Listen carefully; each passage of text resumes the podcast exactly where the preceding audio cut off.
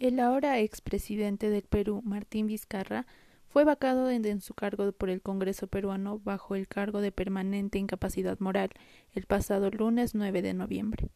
Acusaciones de corrupción durante su paso como gobernador de una región del Perú fueron el gatillar para esta declaratoria de vacancia. Este acto del Congreso, a pocos meses de las elecciones generales, ha puesto al Perú en una nueva crisis política, que se suma a la crisis sanitaria y económica en curso. Recientemente un diario peruano publicó una nota informativa en la que decía Esta es la peor crisis que sufre el Perú desde, desde que Alberto Fujimori huyó a Japón en el año 2000, lo cual tendrá graves consecuencias para la estabilidad económica y política. El primer párrafo inicia con una frase poco esperanzadora. Cualquier cosa puede pasar. Dicha nota no está alejada de la realidad y me apena reconocerlo.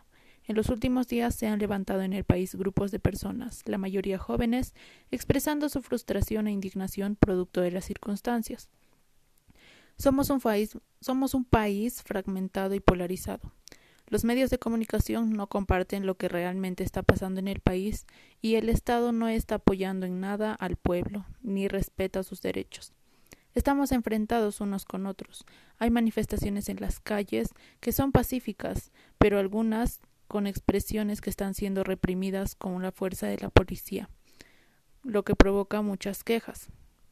La crisis política es fruto de una crisis moral que venimos sufriendo durante años por parte de nuestras autoridades, muchas de ellas relacionadas a temas de corrupción.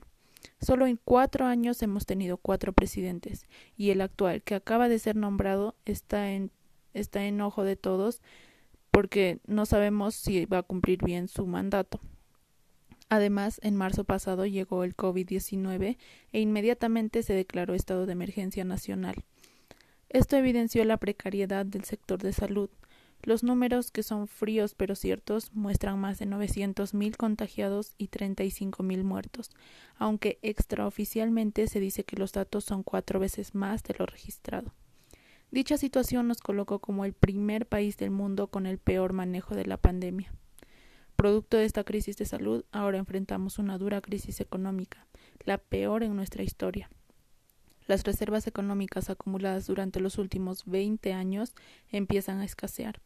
Muchos negocios cerraron y una gran cantidad de personas están desempleadas. Como iglesia también sufrimos esta crisis. Hemos visto enfermar y morir a muchos pastores y miembros de diversas congregaciones. Algunas iglesias cerraron indefinidamente sus locales, pues no habían ingresos para mantenerlos. Sin embargo, y esto no es nuevo, el sufrimiento ha sido una marca en la historia de la Iglesia, y ella siempre ha sabido responder y levantar la bandera del Evangelio como una respuesta a la crisis.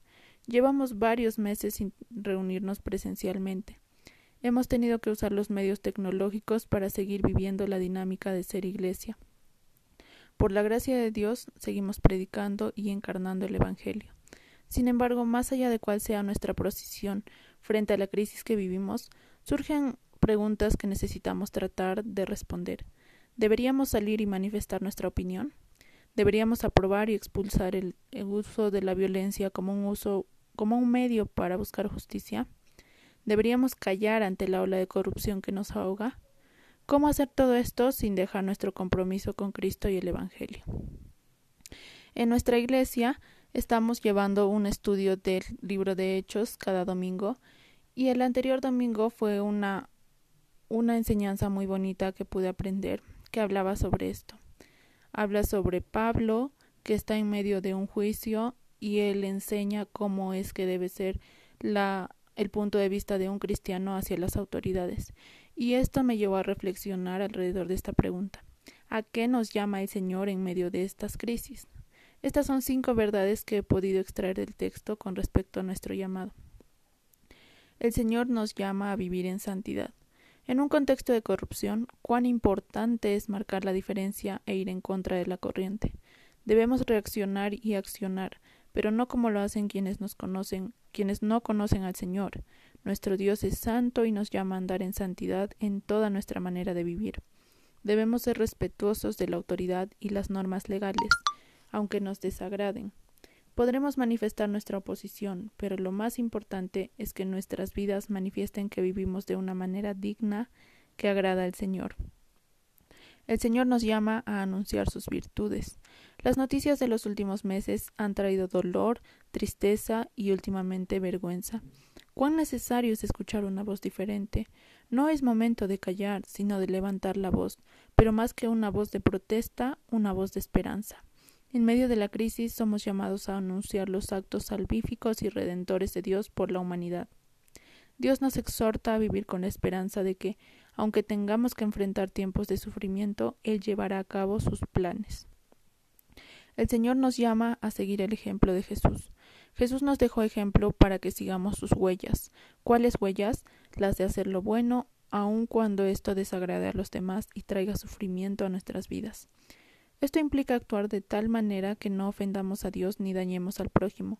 La búsqueda y defensa de la justicia es buena, pero cuando esta búsqueda se hace de una forma que Dios no aprobaría, entonces no estamos siguiendo su ejemplo. El Señor nos llama a bendecir a otros. Bendecir es mucho más que desear el bien a alguien, es procurar su bienestar, es estar dispuestos a no pagar con la misma moneda sus acciones. Este bendecir incluye a nuestros opositores, sean de convicciones de fe o políticas. Pedro está animando a sus lectores a no hacer lo que otros hacen en su contra. El Señor nos llama a mantener la humildad y la esperanza. La humildad se aprecia en el reconocimiento de nuestra necesidad y dependencia de Él por encima de otras cosas. Se nos llama a vivir de manera moderada, conscientes de que estamos bajo constante amenaza y que en medio de las crisis podemos ser devorados por Satanás. Asimismo, Dios nos exhorta a vivir con la esperanza de que, aunque tengamos que enfrentar tiempos de sufrimiento, Él llevará a cabo sus planes y seremos perfeccionados, reafirmados, fortalecidos y levantados. Es una época dura para el país, y aunque muchos no tengan idea de lo que va a ocurrir, podemos estar seguros de que, como dice un viejo cántico, el futuro es seguro con Jesús. Si llegaste hasta esta parte del episodio, te agradezco y espero que haya sido de mucha bendición para ti. Nos vemos en un próximo episodio y que Dios te bendiga.